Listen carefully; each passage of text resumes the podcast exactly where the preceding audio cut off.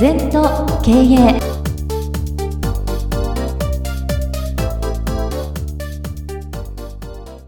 皆様こんにちは。全と経営第74回の時間がやってまいりました。先生今週もよろしくお願いいたします。はいよろしくお願いいたします。月の最後の週は先生に経営についていろいろとお話を伺っていくのですが先生今日は20対80の法則について教えてくださいそうですね。あの私いろんなそのハウツーはあんまり使わないんですね、はい、だけどいくつかのその法則ってあるのね経営で。これは20対80の法則っつって例えば世界の60億いるとしたらそのうちの12億で富の80%を持ってるってことですよ。世界中の。だからす全て100お客様がいたら、はい、上位20社で、ね、売上の80%以上を占めるということですよ。うん、だから社員が100人いたらやや上位20人の社員が会社の生産性の80を出してるってことですよ。これはどんなところでもこの法則は通用するんだね。はい、うん、そうすると結構20対80ってすごいですね。全然5050とかじゃないんですね。そうですね。それを5050だとすると何かが変なんだよな。もっと上位の売り上げを攻めてないとかなお客様全部例えば皆さんが使ってるパソコンも、はい全仕事の中の20%上位ができるようにできてるのねプログラムっていうのは。その中で我々が使うのがまたパソコンの20%しか使ってないんだよ。スマートフォンもそうなんだよ。そうですね。いろんなファンクションがあるけども、えー、まあ私はスマホを今パソコンやめてスマホ一本にしてますから相当使い込んでるけどもまだ20%なんだな全体のはい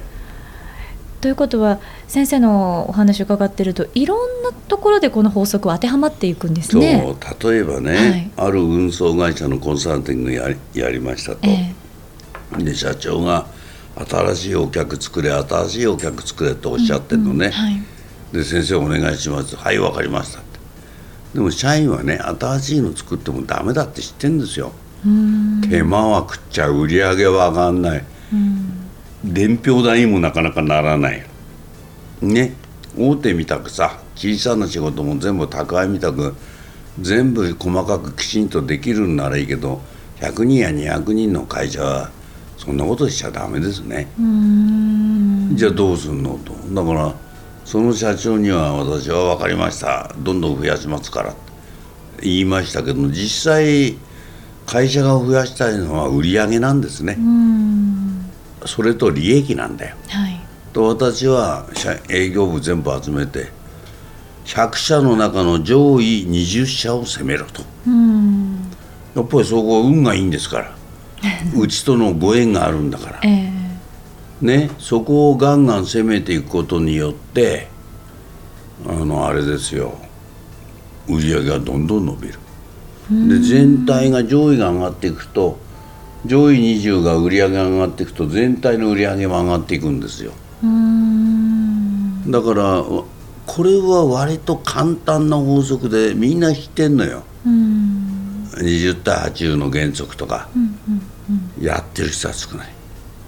うん、もっと難しい複雑なことばっかりやろうとするんだよなだけど例えば、えー、商品アイテムあったら100アイテムあったら20アイテムで売り上げの8位今いきますから運のいいアイテムをもっと力入れていけばいいの。全部20対80例えば部屋の中で絨毯のすりえるところは、はい、机の下なんか絶対減らないですから。そうですね。うんすると入り口のとこは結構減るんだな、うん、そこにマットを引くことによってずっと維持できるじゃない、うんうんうん、そういう何がポイントか、うん、やっぱり重点管理。まあ仕事っていうのは緊急課課題と重要課題がある。でみんな緊急課題ばっかり追いかけてると全部が重要課題になっちゃうんだよ、うん、大事なのは重要課題を優先してやることなんだよ、うん、一番やんなきゃいけないのは難しいかもわかんないけど重要かつ緊急課題っていうのをやんなきゃいけないのね、うん、まあ、とにかく重要課題をやった方がいいんですよ。ただこの先生重要課題が何なのかというところを、うん、まずはやはり理解しなきゃいけませんよね。そうそう。だから例えば今までお世話になった大事なお客さんをさらに良くするでしょ。うん、それを売っちゃっといてせっかく買ってくれていいお客さんをほっといて、うん、100番目ぐらいのお客さん行けばそれを持ち上げるよりか、ね今まで売れた商品を持って売ることでしょ。う。んそれが重要かつ緊急課題だよな。20対80の20の方を常に触る。うん。下に80%を触ると全部運も悪くなるし。もう何千社って私指導したけどこの原則はいかなる場合も効きますね。で結構即効性がある。ああなるほど、うん、即効性ですね、うん。運のいいものばっかりやってんだから運がよくなんだよな。うん、でどうしても運の悪いものを触ったら運悪くなるんですよ。なんかこうちょっとまああまりよろしくないと言いましょうか、うん、そちらの方に力を入れることで何かこう巻き返しを図ろうとするけどそれは無駄なってことですね。そうです。それはそういうの無駄な抵抗ってだから私は売れない商品でも売れてる店に持っていくと売れちゃうんですね。エネルギーで。売れてる商品を売れない店に持っていくと売れないんだよ。へえ、うん、だからそのそういう波動とか波とか人間の感感感覚っていうのはものすごく大事もう20対8はみんなすぐ実践した方がいい。何でも使えるから。これ例えば、うん、それはあの先生おっしゃったみたいに即効性があるというのはなんとなくこう理解はできるんですけど、うん、じゃあそこの例えばその既存のよく何でも物を買ってくださる上位20%のお客さんを大切にすると、うん、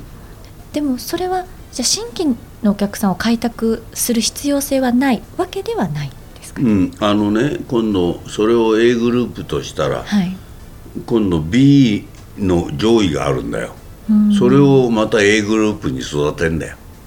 全体量が100件のお客様を100件でいいんじゃないんで、うん、500件にしても20対80なんだよ。パイが増えても感覚は上位20を増やしていかないと、下から触っちゃダメですよと。なるほど。だ運のいいことやってればまた運のいいお客さんが来るんだよ。運のいい商品がまた生まれるんだよ。運の悪いとこばっかり言っちゃダメ。だから私はやっぱり大井機売ってる時どうせ断れんだからって大会社行ったのよかったな。手間もないだもん。待ってましたって、ね、じゃあね100人の会社が手間食わないから手間もないですよ。うん、逆にコンサルタントになって大会社を辞めましたね。中小企業の結果が出るから。だから私みたいなそんな大きな会社じゃない大会社1社とか2社やっちゃったらそればっかりかかってない56年、うん、56年のプロジェクト終わったら仕事なくなっちゃうんですからね、そうじゃなくて小さな仕事でもいっぱいやってれば、うん、20対80でやってれば、うん、壺の中にね大きなものも入れてそれから中ぐらいのものを入れて小さいものも入れれば、うん、壺の中身が体積がいっぱいになるんだよ、うん、大手ばっかりやってたらもう隙間だらけになっちゃう。そうですね、うん、だから、やっぱりその業種業態によってどう考えるかっていうのはね、うん。うん、やっていけばいいよ。うん、そうですね。じゃあ先生のそのお話のように、うん、例えばその、まあ、グループいくつかあって、うん、もう A グループ。で、これからきっと A グループになってくれるかもしれない、そういうまあ潜在のお客さんだとか。そうやってこう分けた時に当然アプローチの方法っていうのはそのグループによって変える必要性は当然ありますよね。でみんな全部回れって欲張って、うん、それは無理ですよ。うん、と A ユーザーが上位20%ユーザーが不満を抱いちゃう、うん、だからあんまり申し訳ないけど下の20はどっかでやめることを確保することね。見切りを見切りを、うん、スクラップビルド。そんなこと言ったら失礼だけどそこをやめてビルドをしていかなきゃ。エネルギーは一緒ですか？らどこにぶつけるか。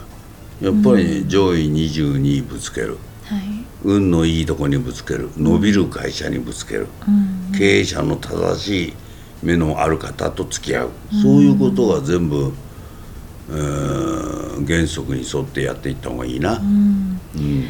これ例えばその上位20%自分の会社にとって、まあ、お得意様のグループのその方たちへの、うん、まあ、営業だったり窓口っていうのは、うん、会社の中で売り上げを要はその80%なりを占めるそういう人たちに任せるべきなんですかね。結局いいお客さんだからあんまりそんなに会社の中でも即戦力じゃない人だったとしてもうまくやっていける。というのは違う。いいいいお客様にはいいいい20%をぶつけないと。新人なんか連れてちゃとんでもないことになる。じゃあ逆に裏目になるってことですよね。そうそうそう。教育は必要だけど、はい、でも実践はやっぱり腕のいいお客さんが望んでるのは腕のいい社員が来てもらうことを一番望んでますから、それに教育だからって新人なんかぶつけたらダメですよ、それこっちの都合だから、常にお客さんのご都合を優先していかなきゃ。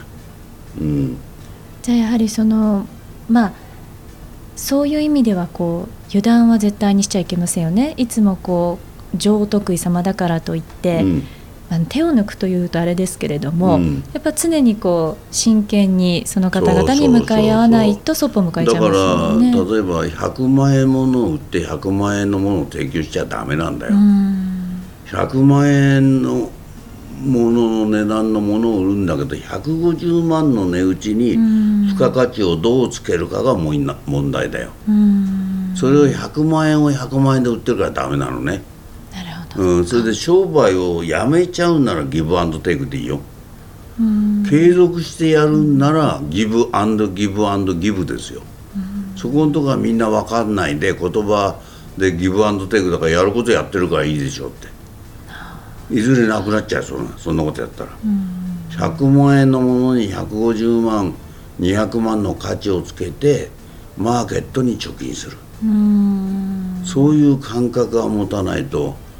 リピーターになりませんよ。そうですね。私は一つのユーザー顧問先でも30年ぐらい続いてるのもざらにありますよ。先代長継ぎの社長今の息子さんとか。なぜ続くのって。それはギブアンドギブアンドギブ私なりにですよ、えー、それしてないと過去私が先代の小さな会社から大きなお手伝いしたから私が偉いんだなんていう考え方持ったらとんでもないですよ、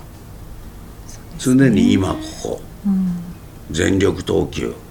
20対80、全部つながっていくのね。本当ですね、うん、そういうシンプルなことをきちんと信念を持ってやるってことがね、はい。経営でもね人生でも一番大切なことじゃないかなさあ今週も先生に非常に貴重な話を伺ってまいりました。さあこの番組では皆様からのご感想ご質問お待ちしております。LINE でお友達になっていただきメッセージをお寄せください。方法は LINE のお友達検索でアットマーク ZENTOKEI アットマーク ZENTOKEIEI と入力してください。二度とない人生だから今日も輝いていきましょう。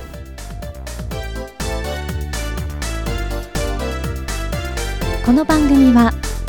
経営全研究会の提供でお送りいたしました。